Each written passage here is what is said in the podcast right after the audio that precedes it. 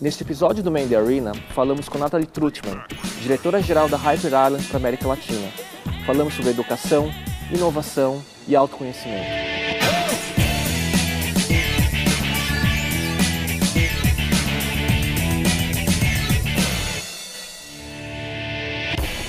Nathalie, antes de chegar e falar sobre Hyper Island, sobre tudo que está fazendo hoje, né? Acho que você tem uma longa história é, desde Guatemala para chegar no Brasil. Conta um pouco do seu histórico.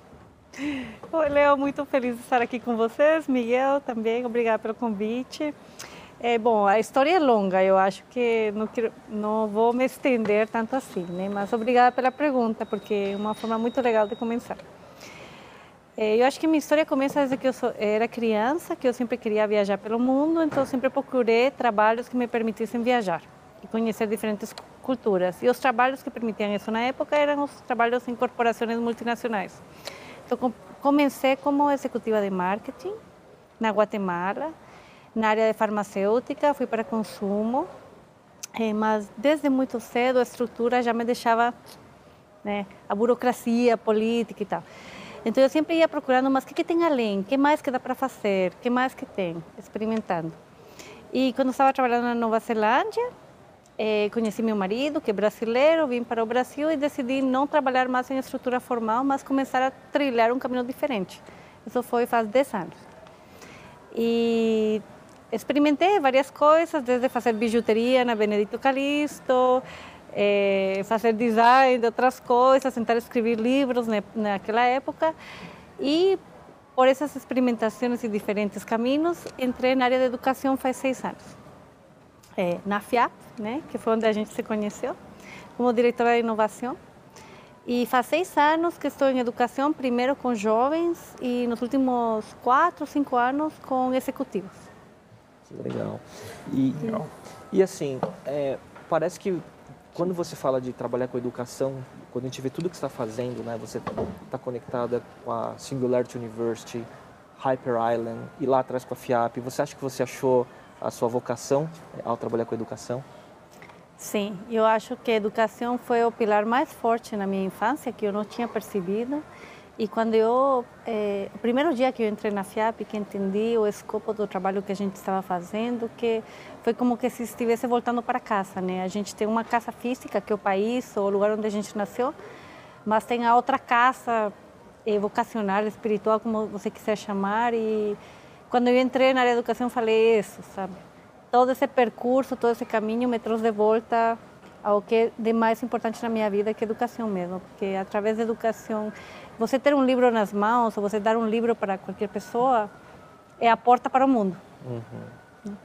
Interessante. Você falou de educação executiva, né? E você Sim. hoje está envolvida aqui no Brasil com duas das escolas, talvez não sei se é o melhor nome para dizer, né? Singularity hum. University e Hyper Island, é, são muito inovadoras, têm marcas muito assim, é o creme de la creme do diferente, do especial, do né, o único, né? O que, que você está vendo de, assim, o que, que funciona e como é que funciona é, edu, educação executiva, né? O Léo até fez o curso Sim. da Hyper Island, eu fiz o do Singularity é, lá atrás, em 2012, né? Tem, tem um tempinho já. É, e o Léo contou até um pouco da experiência dele lá, mas assim, o que, que você está vendo que. O que, que faz a diferença na educação executiva hoje? É super boa pergunta, né? É, estamos num momento super interessante, que o que a gente fala muito é que a gente apenas está começando a tocar o começo da era digital. Por mais que pareça para a gente que a gente já está muito dentro, a gente está só no primeiro segundo da era digital. E as repercussões que digital significa não só nas nossas vidas, nossos trabalhos, estruturas e tal. E a educação executiva tem nascido muitas novas propostas, porque tradicionalmente talvez você chegava num certo nível e você ia fazer um MBA, por exemplo, como eu fui fazer, ou talvez vocês foram fazer, e a maioria de executivos fazem, né? Ou depois você vai procurar uma pós. Mas eh, a mudança do mercado está requerindo de novos skills e aí você vê muitos experimentos aparecendo, como Singularity, que deu muito certo, e como um monte de outros internacionais que estão vendo muita oportunidade no Brasil. E curiosamente a Hyper começou faz 20 anos. Eles já viram essa necessidade. E o que, que que, que tem de melhor, o que, que funciona, né? Tem mudado, eu acho, porque faz seis anos, quando eu comecei, você podia ir num curso executivo e ficar oito horas o dia inteiro assistindo, porque ainda nossa programação pessoal estava acostumada a isso. Ainda não era tão comum. Hoje em dia você não consegue mais. Né? Então, como que você mostra para esse executivo antenado, eh, que já foi um monte de eventos, que já tive exposição a um monte de informação, como que você traz algo que realmente faça a diferença na vida dele, né? Isso que eu estou vendo, que é o valor agregado que esses, essas novas propostas podem agregar. É, isso é o grande desafio, assim, em qualquer coisa, né? Você atender um tipo de cliente que ele já teve muitas experiências boas ou diferentes, né? Uhum. É, e a pessoa também não tem muito tempo e não tem paciência e tem o celular para desconectar ele o tempo todo. Na verdade, não para conectar, né? Para desconectar ele do, do momento presente. É, e ao mesmo tempo, você tem esse grande desafio das pessoas quererem se aprimorar, quererem aprender ou precisarem aprender coisas novas, né? É, então, se tem alguma... O que, que você pode dizer, por exemplo, eu quero me capacitar, eu quero capacitar as pessoas da minha equipe. Tem as pessoas que estão assistindo aqui, provavelmente vão querer, né? Tipo, o que, que eu posso aprender com a Nathalie de é, me capacitar melhor nesse mundo de 2015, é, ah. que é o primeiro dois segundos da, do mundo digital? Bom, assim, o primeiro que eu acho é que esse mercado intelectual teve um boom. Né? Eu acho que começou com o TED. Eu ainda lembro da emoção de assistir um vídeo TED. Agora eu pergunto para vocês, quando que foi a última vez que você viu um vídeo TED? Tem gente que vê um todo dia, né? Ainda. É. Que bom, né? Porque eu lembro da emoção, né? não ser um momento tão especial ver um é vídeo tão diferente, TED. né? Sete anos atrás. Sim. Hoje em dia, quando que a gente para para ver um vídeo TED, né? Então, eu acho que o primeiro que eu falaria é que toda informação está aí para a gente acessar. Tem informação muito boa, tem conteúdo muito bom. Então a gente não precisa ir em nenhum curso. A gente precisa primeiro estar com a gente mesmo, né? É, esse é o primeiro. Presença. É, o segundo é a presença, pessoal. O segundo é que eu, que sou uma das pessoas mais intranquilas, mais inquietas, eu era do tipo que não conseguia estar numa palestra sem estar vendo celular, ou estar... Na época que não tinha celular, eu levava grandes produções de rabiscos e de canetas de cor e ficava rabiscando, porque ficava desesperado. é, e eu acho que é, cursos que te permitam voltar essa presença é, podem ajudar muito, né? Porque hoje em dia o que a gente precisa menos é demais, né? A gente estava conversando sobre isso. O que a gente precisa menos é de mais. É, precisamos de menos, mais estímulos e de mais da gente, né? o centro da gente ficou para fora, né, com tudo que tem. Eu vou dar um exemplo assim da, da, da de quando, por exemplo, eu fiz o curso da Hyperize, né? Então, expectativa versus entrega, né? Quando está de fora, você pensa assim que você vai ver só inovação, tecnologia, né, coisas do outro mundo e vê, né? Mas na verdade é um processo muito mais de é, desconstrução e você aprender a se conectar e a trabalhar colaborativamente. Então, é uma, é uma educação de como você buscar as respostas e não de te dar é, é, caixinhas prontas, né? E eu digo isso porque eu percebo que essas escolas mais é, ligadas à inovação, a gente tem hoje um mundo em transformação onde todas as empresas estão inquietas com medo da disrupção vir de fora hum. E tirar, tirar a vantagem competitiva delas do mercado, né? E as empresas estão buscando em lugares como a Hyper Island e outros, né? Mas a. Hyper como um grande expoente, estão buscando as respostas lá, né? E na verdade, as respostas não é que a Hyper vai dar, mas ela vai poder dar ferramenta para elas buscarem nelas mesmas, não é isso que você vê? Sim, sim. E de uma forma muito sutil, mas muito poderosa. E voltando nisso, né? Eu fui de uma das pessoas mais intranquilas nos cursos e hoje em dia eu consigo consigo assistir um tras outro os cursos da Hyper Island e manter a atenção. E não porque seja meu produto, porque eu nunca fui do tipo de pessoa que podia ficar vendendo algo no qual não acreditava. Até por isso durei pouco nas empresas que estive antes de entrar em educação.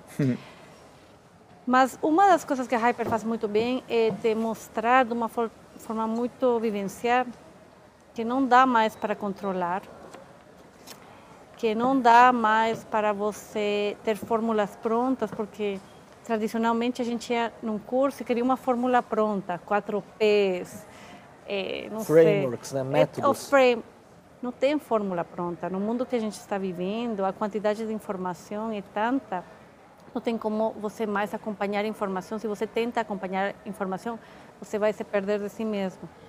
Então ela faz de uma forma muito forte você entender, você está vivendo num mundo de caos, o modelo tradicional que funcionou até agora, hierárquico, controlador, não funciona mais, não dá mais para controlar, não vai dar mais para você responder todos os seus e-mails e aprenda a viver com isso.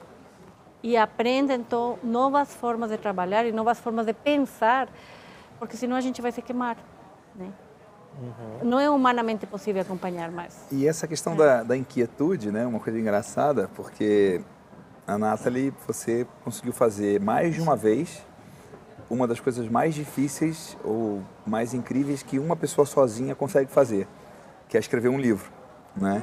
Então, como que uma pessoa inquieta, é, qual que é o processo, ou qual é, como é que se escreve um livro, é, como é que se consegue fazer essa tarefa que todo mundo que já escreveu o livro que me fala que é uma coisa, é, um trabalho de Hércules, né? É, como que é o processo de escrever um livro nesse é. mundo que não dá tempo para twittar mais. É uma pena, né? É uma pena. Você estava falando prioridades, né? É, tem duas um par de coisas que me ajudaram muito. Tem o livro do, do Muka, Mukamari, Murakami. É, o que eu penso quando estou correndo, bem ah, fininho, sim. que fala como se escreve um livro, é igual que uma, é, se preparar para uma maratona. Você corre um pouquinho todo dia mas não para se esgotar. Você para quando está bem. Então, como você escreve um livro, você começa a escrever um pouquinho todo dia e não precisa, porque as pessoas acham que tem que ir num retiro, 10 dias de 10 horas. Não.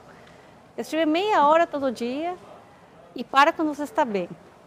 Essa é uma. Outro livro que me ajudou muito para escrever um livro foi é, If You Want to Write, de Brenda Whelan. E duas coisas que, nossa, me destrabaram completamente. Todo mundo fala, ah, mas eu não, tenho, não sou criativo. E ela fala, todo mundo é criativo porque a voz de cada um de nós é única. Então, o jeito que eu falo é diferente do jeito que você fala, o jeito que você fala. E escrever é só colo colocar a fala no papel. Então, não tenta aparentar ser inteligente, não tenta Seja aparentar você. ser... Escreve falando, para você mesmo. Né? É uma... E a outra coisa é que toda história é interessante. Então, muitas vezes a pessoa acha, mas né, por que, que eu vou contar essa história? O que, que tem a ver? Toda história é interessante, né? E todas as histórias são universais. Então, quando você começa, e em cada coisa tem uma história. Então, por exemplo, esses sapatos têm uma história, esses jeans têm uma história, tua camisa tem uma história. Pega qualquer coisa. Esse videocast tem uma história. Então, pega qualquer coisa, você pode pegar qualquer tema já, já fiquei pensando se não seria o caso de escrever um livro lançando palavras aleatórias, sabe? Peixe. O que, que peixe te traz à mente? Né? Não sei, talvez você ia pescar com seu pai, ou talvez você odiava peixe, tua mãe te fazia comer, né? E aí você vai destrinchando a história. Muito legal. E, é, é, é, é, e nessa era que a gente vive, cada vez mais, né, o mundo é feito de histórias, né? Não importa a tecnologia, o mundo vai continuar sendo feito de histórias. Muito legal isso. E eu juntei com uma outra coisa que você falou, essa questão da presença, porque uma das coisas que eu ainda não coloquei em prática do jeito que eu quero, mas que várias pessoas que eu gosto muito, até temos amigos, amigas em comum, né? A Paula Abreu, que fala muito sim, disso, é você. Sim. Uma das maneiras de você exercitar a presença é você escrever. Né? Então tem tem morning pages, que é um exercício de criatividade, você escrever três páginas todo dia de manhã ou todo dia num determinado momento, para uma maneira de você limpar a sua sei lá, consciência ou criatividade. O Tim fala isso. E né, o Tim Ferriss é um, você um que defende, seu pensamento é, defende muito morning pages, usa morning pages, né? É, até tem Write Down Your Soul, que é uma, um livro que é sobre você resolver os seus problemas, os seus maiores problemas internos é, escrevendo né? Você colocando no papel e tendo, e, e tendo a, a, liberdade de escrever só para você e criticando as coisas que você tem que criticar e metendo pau, reclamando, chorando, e feliz e o que seja. É, então, às vezes o que é o mais difícil hoje que é escrever, né? ter o seu tempo para escrever e ter um tempo silencioso e quieto, talvez seja um dos caminhos também para você, além de escrever bons livros e histórias e documentar suas histórias, também de você aumentar a sua capacidade de presença nesse mundo de, tão né, picotado aí como a gente está hoje. É, e de digerir. É, na Hyper, eles fazem a reflexão, né? É, que você tem que escrever por 10 minutos sem parar, é o mesmo. É tipo Sim, um morning pages, é. é tipo porque a gente começa a preencher nossos to-do list de inúmeras coisas, né? Então, por que não colocar na tua agenda já uma hora de reflexão por dia?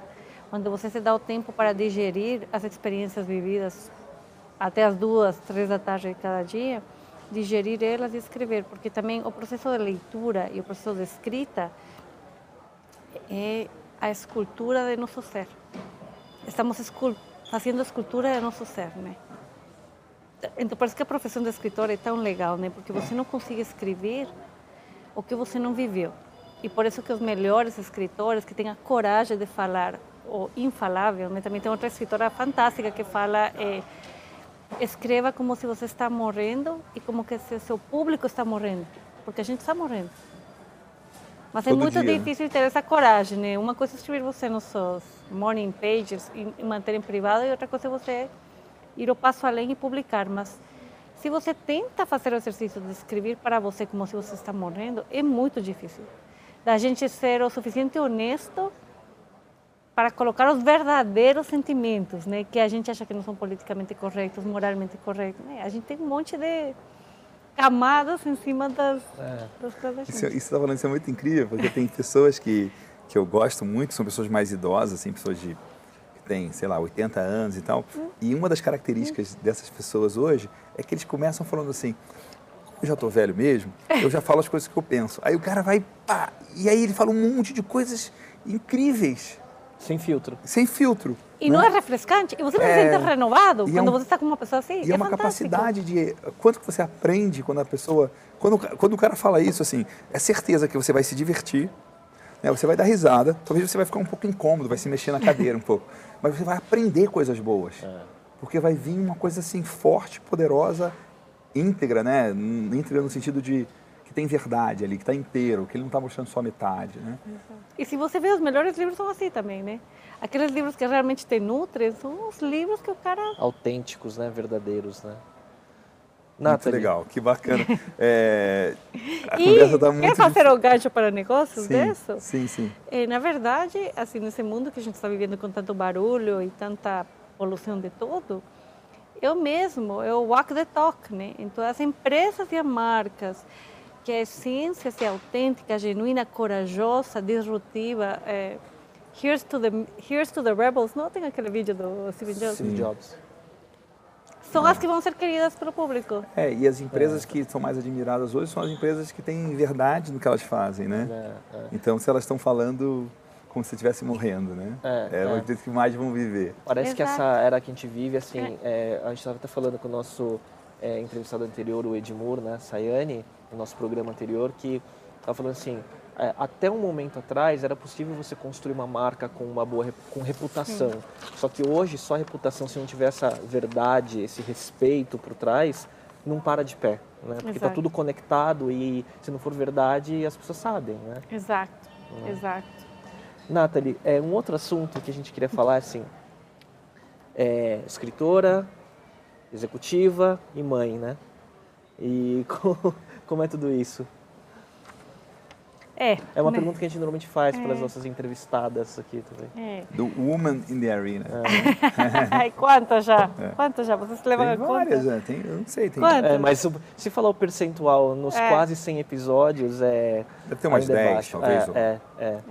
De, quatro, de 100 episódios. É, a Nathalie vai ajudar a gente então, a indicar mais mulheres. É, não, e assim, vamos tomar um puxão de orelha com essa pergunta dela. Quantos, né? É. É, talvez, é, que nem eu falei hoje, né? Eu pensei em trazer meus filhos, mas aí falei, não vou trazer porque vão ficar correndo aqui, destruindo legal, o setup. É, seria eu real. Estou começando a levar os meus filhos nos meus, então. nas questões de trabalho é. e tal, por vários motivos. E é uma, é uma maneira é. de você duplicar o tempo. Sim. Porque você está trabalhando e com os filhos. E também a maneira dos, é, dos meus filhos verem eu trabalhando e aprenderem com isso. Porque eu aprendi andando com meu pai a Sim. trabalho. E eu já vi caras tipo Rancharan acho que é o Rancharan que fala que aprendeu, começou a estudar finanças com quatro anos, brincando no chão da sapataria da família dele na, na Índia. Sim. Interessante. Então, assim, é uma, é uma, uma vantagem competitiva também. é, pro, é verdade. Sim. Para o seu filho estar tá aprendendo coisas de como ser profissional e como trabalhar de uma forma diferente é. e divertida às vezes, né?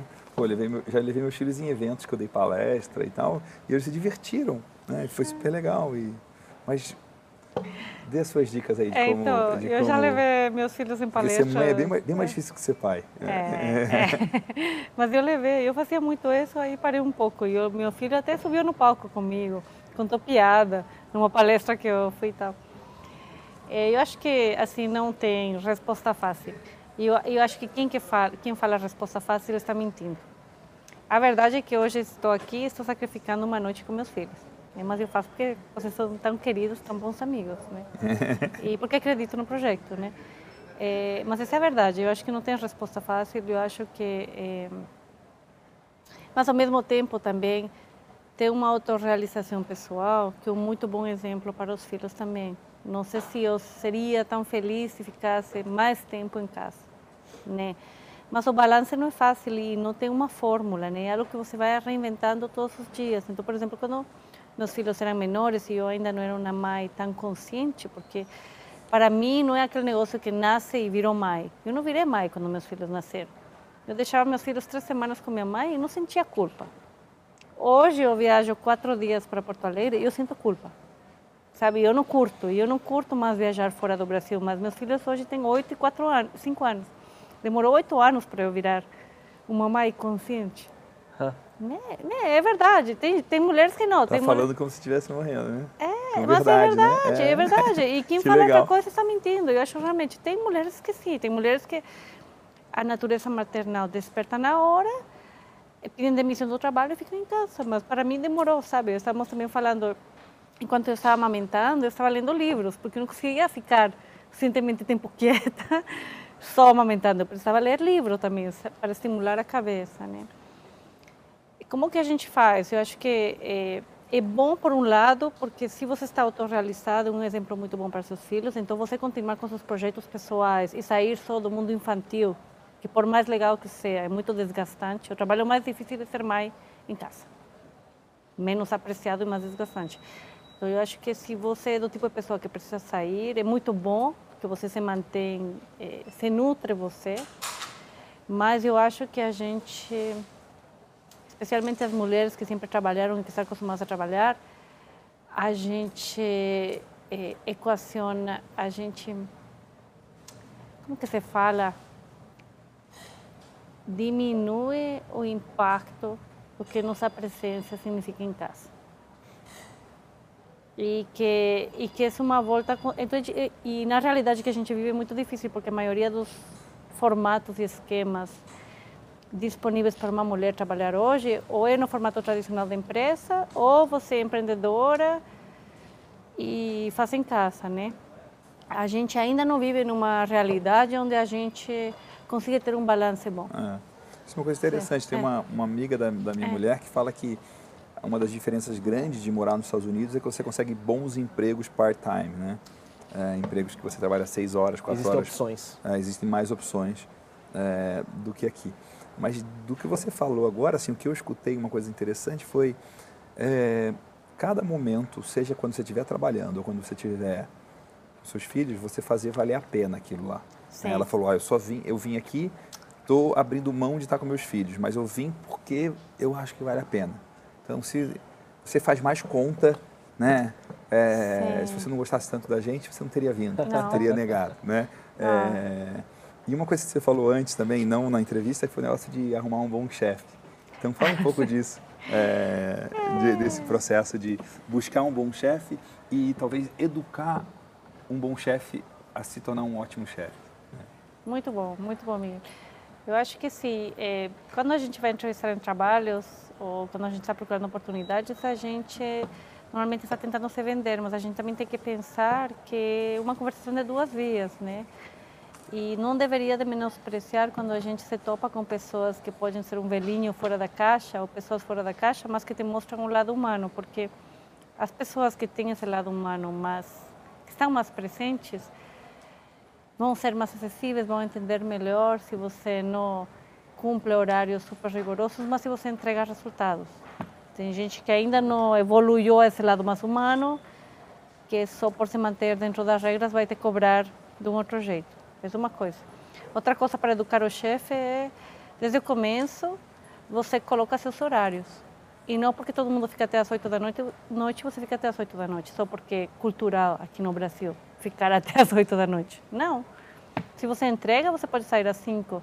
E se alguém quer apontar o dedo, se alguém quer fazer um comentário, é questão deles. Né? Mas eu vejo muita mulher aqui com um peso enorme nas costas, mulher corporativa, porque tem que seguir a norma cultural é, do negócio. É, é, requer é, mais coragem, né? E outra, é, e outra coisa. É, mas você começa, dá um choque no começo, mas depois já sabem. Eu lembro que eu tinha, quando eu não tinha filhos, eu já fazia isso, e meu chefe saía, ia me procurar 5 e 5 e não me achava. Ficava, saía correndo, desesperado me procurando e eu já estava fora da empresa, porque sempre tive uma vida fora da empresa, não fiquei aí até as 8, 9, 10 da noite.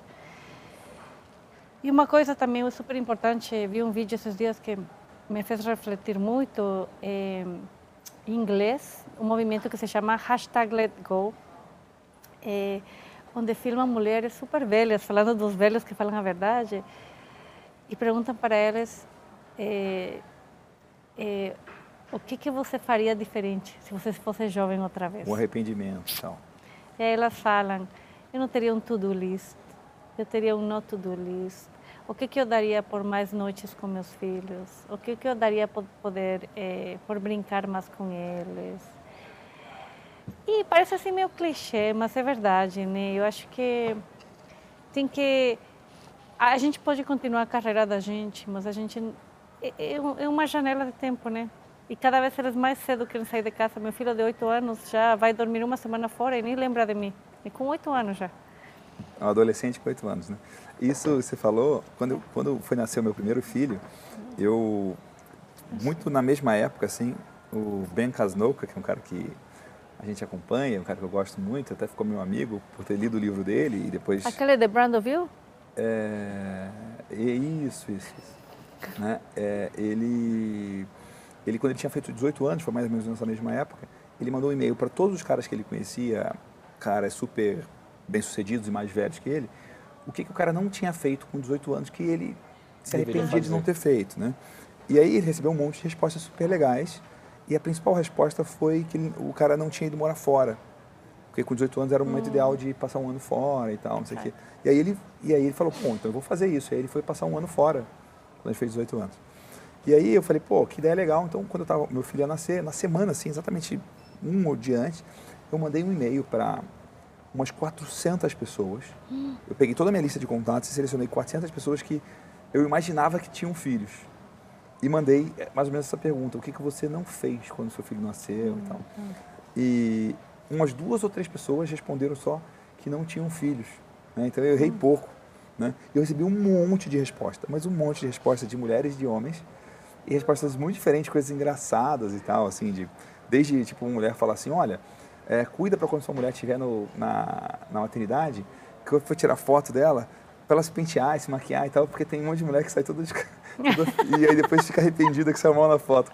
Desde coisas engraçadas. É, não tem foto assim, dessa etapa. É, eu não desde, tirei nenhuma foto. Desde coisas engraçadas é, assim. É. Mas a grande resposta foi: eu passaria mais tempo com meus filhos. Hum. E não foi só a mulher que falou isso, foi o homem também. É. Então foi uma coisa que, desde o começo, é, e caras que tinham filhos de 30 anos falando isso, né? Então, muito é interessante. Acho que isso é unânime, né? É. Eu não conheço ninguém que não fale isso, né? É unânime. Né? E você respondendo a tua pergunta, que eu acho que a gente talvez viu um pouco mais o que, como que eu faço. Bom, cada vez mais sou muito mais seletiva do que eu faço, o negócio das prioridades, é, o negócio do self-editing, auto-editar-se, né? A gente quer fazer um milhão de coisas e hoje em dia também a sociedade e a tecnologia te convida. Por que, que você não está fazendo mais? Por que você não está alcançando mais? Olha, as ferramentas estão aí para você ser grandioso. Sim, mas você vai alimentar teu ego, que não tem fundo, que não importa se você chegar num milhão de seguidores, teu ego vai querer 10, né? Ou você vou ser alimenta o feliz quando, né? invisível. É. Ou você alimenta o invisível, que é o que realmente te nutre, o que não é público, né? Porque vamos nos tentar lembrar do que era a vida pré-Facebook. É. né? Eu acho que tem caído uma cobrança enorme sobre a gente. Por que, que a gente não está fazendo mais? É interessante isso. E é, num grupo de, de mastermind que eu estava nos Estados Unidos, agora em. Foi no segundo encontro, né? Eu tava, foi uma mulher que me falou isso, uma incrível, assim, ela. E eu falando das coisas que eu queria fazer para fazer com que a minha empresa ficasse 10x, né? 10 vezes melhor, 10 vezes maior e tal. E aí eu tinha uma lista de coisas que eu tinha ideias e ela falou, pô, que legal essa lista e tal. E ela, quando eu terminei, ela falou assim, e as coisas que você vai fazer para ser um 10x husband e um 10x dad, né? Tipo, No 10 final vezes da lista, no final da pai e lista. como marido. Eu falei, "Ih, Na marido. canela. Na cara, essa- e ela é um- uma, uma, uma baixinha que, bem agressiva que fala as coisas todas. Eu falei, nossa, genial essa pergunta, né? E, E você teve que ir até lá para escutar essa pergunta. é, simples, idiota e que me derrubou, assim, né? Tipo, eu falei, pô, eu tinha pensado em 17 coisas para minha empresa ficar 10 vezes melhor. Eu não tinha pensado nenhuma ainda para ficar 10 vezes melhor como pai ou como marido, né? E, e eu reconheço que eu sou muito mais incompetente como pai e marido do que como empreendedor, né? Mas eu acho que todos nós, não? E eu acho que o que eu tinha observado nesses cursos executivos é que porque essa lista, ela só continua crescendo. Sim. Ela só continua crescendo. Só que se você fizer um curso ensinando isso, as empresas não vão pagar por ele, né? É. Mas o que mais as pessoas precisam vão, né? hoje em Porque dia, vai você ser o, o cara de sucesso do de amanhã, né? Não sei, mas o que eu vejo que as pessoas precisam mais hoje em dia é acolhimento. É tipo para você falar para elas, está ok que você não pode fazer tudo. Está ok você tomar um dia para se reencontrar, para descansar, para libertar a mente. Porque a sobrecarga que toda essa tecnologia, todo isso tem trazido para a gente, não é mais. É as, pessoas não conseguem, né? as pessoas não conseguem carregar. E são mulheres e homens, né? Não, é, e- então. e sono, né? Né, O sono nos Estados Unidos tem, tem um ditado já que fala isso, né? Sleep's the new sex, né? É. É, é Ah, jura? É, é, é, é mais, é mais fácil você encontrar pessoas que, é, é, deficit, né? que, tem, que tem falta de sono do que falta de sexo. E é mais difícil você ter um bom sono. Né? Então é. Mas eu É muito maluco é, isso, é. Eu tenho certeza que se você compara o crescimento das tecnologias da internet com o crescimento das vendas de remédios para dormir, estão juntos. É, tá junto, né? Porque você nunca desconecta, fica mais ansioso, né?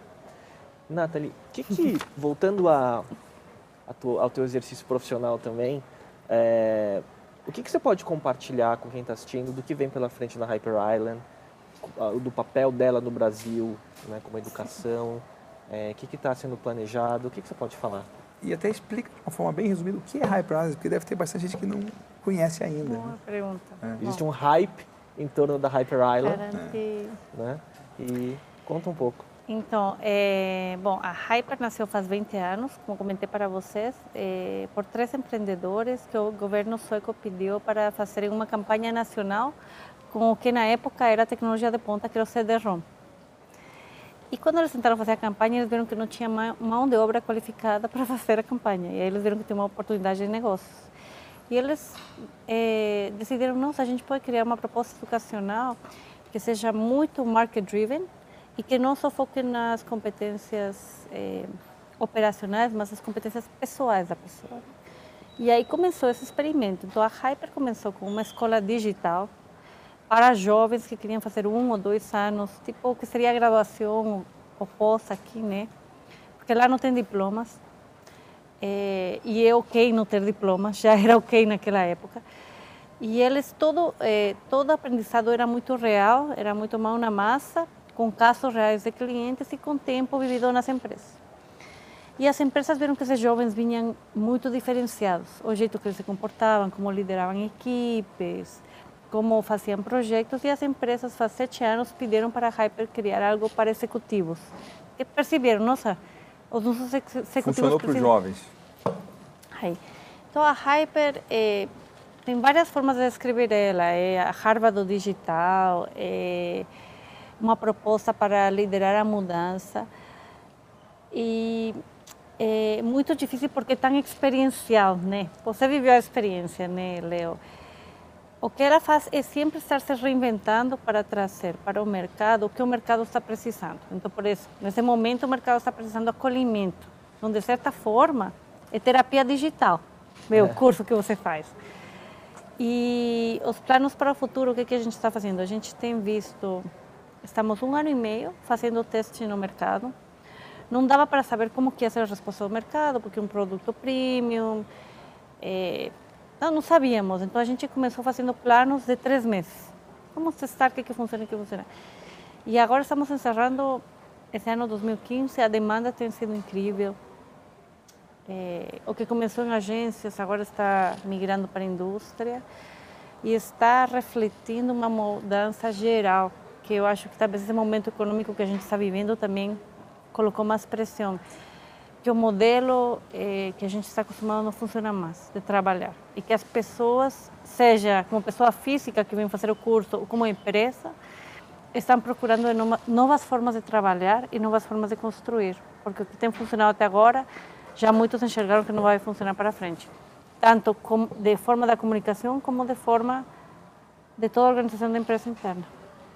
Interessante. Muito legal. Né? Mas a gente não dá respostas, né? A gente só trabalha no mindset das pessoas, porque não tem respostas. E você trabalha também de um jeito é. meio que socrático, de fazer mais perguntas e, e a pessoa sair diferente e você não ter dado nenhuma resposta para ela, né? Você a... só perguntou e ela pensou, pensou, pensou e, e isso causa resultado. Aprende a viver com as perguntas e aprende a fazer mais perguntas, né?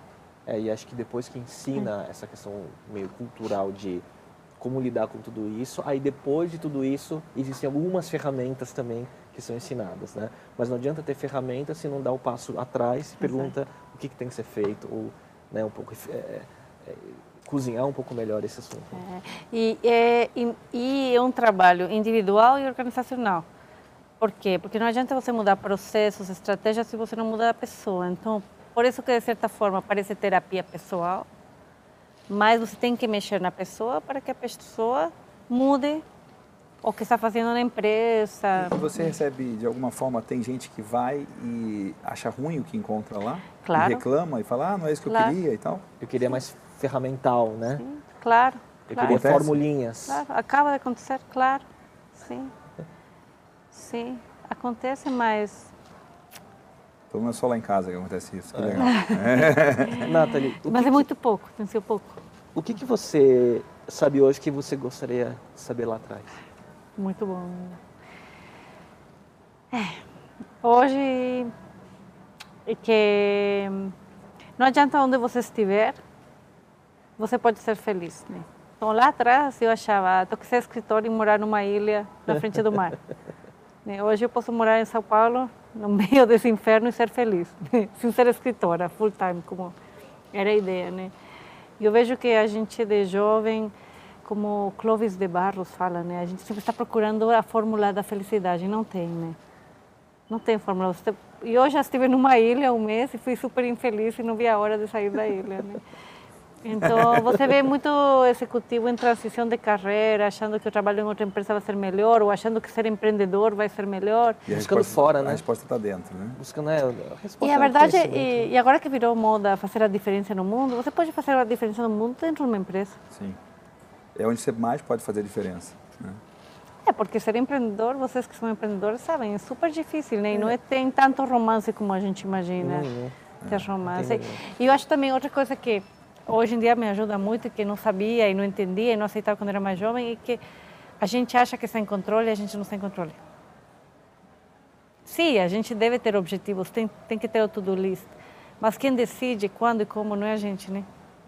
Então eu acho que a gente se aliviaria de muita frustração se a gente tivesse, e pode soar clichê ou religioso, mas tivesse mais fé no macro e entender que se a gente dá o melhor da gente no momento que a gente está Sim. e curte o momento, é. Uma coisa que assim que eu admiro, que eu sei que o Léo também admira muito você, é que você é uma assim uma incrível conectora, né? Você é incrível como a gente conhece pessoas que conhecem a Nathalie, né? É, Ou pessoas que se conhecem porque a Nathalie conectou. É, exatamente. É, e a gente, é, tem, a gente tem amigos hoje que foram gerados, essas amizades foram geradas pelas conexões que você fez. Ah, fulano, você tem que falar aqui, você tem que falar com ele, você tem que falar... E, e conexões do bem, né? É, conexões do bem e assim, é incrível pela quantidade e pela qualidade. Então, o que, que você fala sobre ser uma conectora ou se tornar uma conectora? Ou... É, é engraçado, né? Porque a gente não se percebe assim, né? Eu estou tentando é lembrar né? quem que eu conectei, né? Mas eu acho que... Tantas, né? Foram tantas, né? Ela já fez isso umas 15 é... vezes hoje, né? O negócio network, a palavra network entrou muito tarde no meu vocabulário e eu não entendia que era network, né? Porque, sei lá, eu sempre me interessei pelas pessoas e talvez é, por minha paixão pelos livros e os personagens e tentar entender, se interessar pelas pessoas mesmo, né? Eu acho que as pessoas hoje a gente filtra muito rápido as pessoas. Se a gente simplesmente se interessasse pelas pessoas e não tivesse sempre um, como que se fala, vested interest. É Sim. Ou tem gente que só te conecta se vê que vai ganhar algo direto da conexão. Acho que por isso que você nem lembra de quando você conectou, porque é uma coisa tão nativa e não está no seu to-do list, né? Exato. Não está na sua é. lista de tarefa, na sua agenda. Você e não é o que você vai monetizar. E é uma coisa meio é. que você vai monetizar, mas é que é um ganho direto no longo prazo não é conta de palito. De você falar, ah, eu vou é. me pagar X reais e 32 centavos. É, o retorno vai vir por essa apresentação ou, que eu te fiz agora. Ou, ou, vou cuidar dessa. É, sei lá. Sei lá, boa, não sei. Não sei, eu acho que é isso, né? Você se interessar pelas pessoas mesmo. mas tem, e tem uma coisa isso, né? engraçada você estar tá falando isso, porque você, você apresenta as pessoas baseado na, em conhecer as duas pessoas e fala assim, puxa, seria legal que essas duas pessoas se conhecessem. Né? Mas para isso você precisa conhecer as duas pessoas. E isso é uma coisa que acontece com alguma frequência para mim, por exemplo, que uma pessoa que eu não conheço pede para eu apresentar para outra. Mas como que eu posso te apresentar se nem eu te conheço? né?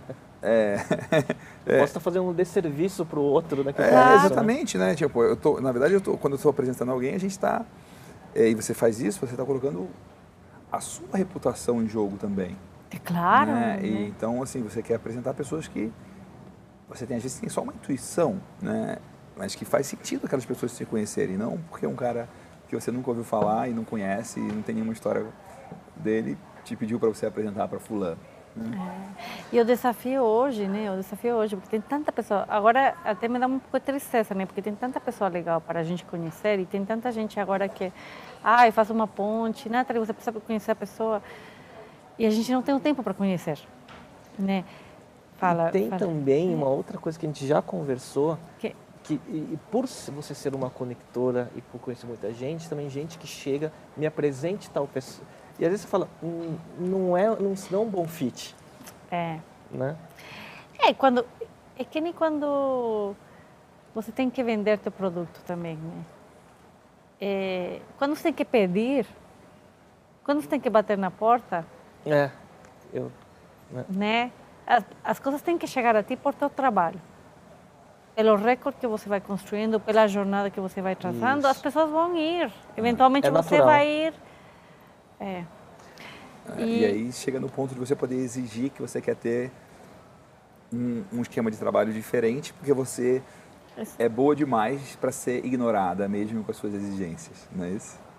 É, isso daí é aquele So Good. É, é você já leu esse livro? Todo é. mundo se indica nesse livro. Você já leu? É, é. é, não, esse eu, esse, esse eu tenho e faltam seis páginas para começar. É. Mas tem um outro livro que é fantástico, que é do Steve Martin, aquele comediante que é. Ah, é? Que ele também fala isso no livro. E ele conta a história da vida dele e tem essa. É, né, é, seja... O livro dele é super citado por empreendedores. É muito legal. Esse eu já escutei é. ele em audiolivro ah, e é, é pelo, muito pelo, legal, pelo... é divertido, é, é, é humano. No mastery, né, da coisa. É, né, e você. Pô, eu lembro de escutar esse livro correndo, chorando, correndo, assim, tipo. Jura? Coisas né, muito, muito intensas, assim, é muito legal. Ah, é. Nathalie, falando em livro, né, aí indo para as nossas perguntas tradicionais de final, é, qual livro, dentre tantos que você já deve ter visto, que você indicaria para o público? Essa é uma pergunta tão difícil, né? Mas eu acho que sempre teria que voltar ao primeiro que marcou minha vida, que foi o do Leo Buscaglia, é, Living, Loving and Learning, Vivendo, Amando e Aprendendo. É um super velho esse livro, mas foi o primeiro livro de autoajuda que eu li. Eu tinha 11 anos, achei na prateleira da minha mãe. E te marcou? E já Legal. naquela época o cara falava de dos modelos educacionais errados, tentando fazer todo mundo igual. É... Com 11 anos você leu isso? É, do, com 11 é. anos, do poder de, de se reinventar. Por exemplo, ele duas ou três vezes na vida dele, ele largou tudo e foi morar na Índia sem nada e se reinventou. Ele criou um curso na USC, naquela época, sei lá, anos 80, que se chamava Love 101.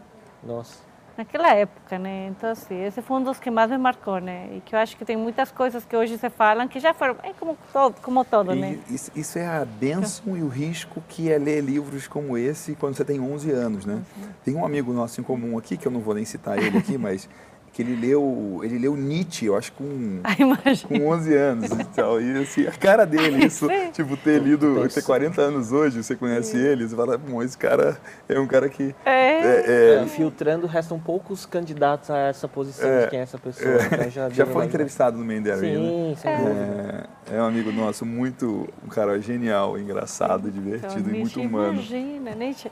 Não, e sabe que é engraçado, porque agora que você estava falando isso, me lembrei. Eu li esse livro porque, bom, eu já li um livro por dia naquela época e tinha que fazer um book report para a escola e para mim era um grande projeto, sabe? Eu não queria escolher qualquer livro, tinha que ser algo especial porque era meu primeiro essay escrito. Então, eu, na última hora, decidi que esse livro, escrevi o essay e aí o professor, quando colocou o comentário, falou... Você mudou seu livro de última hora, mas imagino que isso é muito mais profundo, né? É, não desperdice o talento que você tem para escrever, né? Então, já tão jovem a gente... É. Então seria esse. É que ele, ele não tinha lido esse livro, né? Não, imagina. É. E aí tem uma menina na aula de 11 anos falando sobre o que, que é a vida. Né? Nathalie, muito é, legal. Que lição de, em, de, com tantas referências que você tem, que lição de empreendedorismo você gostaria de deixar? Para o público, apesar de você também ter sido empreendedora, que eu sei. Que lição como? Que, que, que dica para quem está empreendendo, que aprendizado, que, aprendizado, o que, que você... Bom, primeiro que eu acho que a gente está empreendendo em qualquer olha, área, né? Se você estivesse é. morrendo agora, que, que, mensagem que você gostaria de deixar aqui? Vou ser ofendido para não falar o, o, primeiro que veio à cabeça agora. pode falar, pode falar, não, não tem problema. É. Ah, eu acho que a gente. A mensagem é não se cobrar tanto, curtir mais a jornada. É, super é. clichê, mas valorize o que você aprende. Valorize o que, que você, aprende. aprende. Que é um pouco muito do que a gente predica na Hyper, mas que já vem de, outras, de outros modelos, né? Você tem que valorizar o que você aprende, não o resultado final. Né? Muito bom. Muito bom. E, e assim, é, agora para te provocar mais ainda, né? É, qual que é o desafio que você deixa para quem está te assistindo aqui, para fazer alguma coisa diferente, fora da zona de conforto, que ela possa começar a aplicar até sexta-feira da semana que vem, que de alguma é. forma ela vai ficar melhor. Assim. Tem aí o seu, é, o seu momento de desafiar quem está assistindo, você aqui. É, eu acho que é algo que a gente pode começar agora, né? Ser mais honesto com você, ser mais honesto com quem está do seu lado, é, falar o que o velhinho de 80, 90 anos falaria, porque você vai você dar um presente para você e vai dar um presente para a pessoa que está do seu lado. Então, seja para um amigo, baixar as pretensões, parar de tentar impressionar. Muito bom. Para um amigo, para um chefe, para você vai dar um presente se você para um cliente, fala uma besteira, fala quanto medo você tem, quão perdido você está. Que todos estamos no final do dia, né? Muito legal. extremamente sábio. muito bom. Que legal, assim, é. foi muito bom ter você ah, aqui com. Obrigada. É. depois de um ensaio, porque assim, né, para quem não sabe, antes da gente estar tá aqui na cultura, né, é, gravando, é, a gente, o Mandarina tinha como é, cenário o auditório da FIAP, né, que a Nathalie Graças a, a, a Nathalie que convidou Então ela é uma grande a... incentivadora é. do projeto desde sempre, então a gente, e a gente ensaiou e hoje calhou, né, então tem... Claro e a cada ano que passa, assim, as histórias crescem, então acho que a Nathalie tem que fazer uma revisitação daqui a um tempo. E assim, foi, para mim é muito legal, isso que foi surpreendente.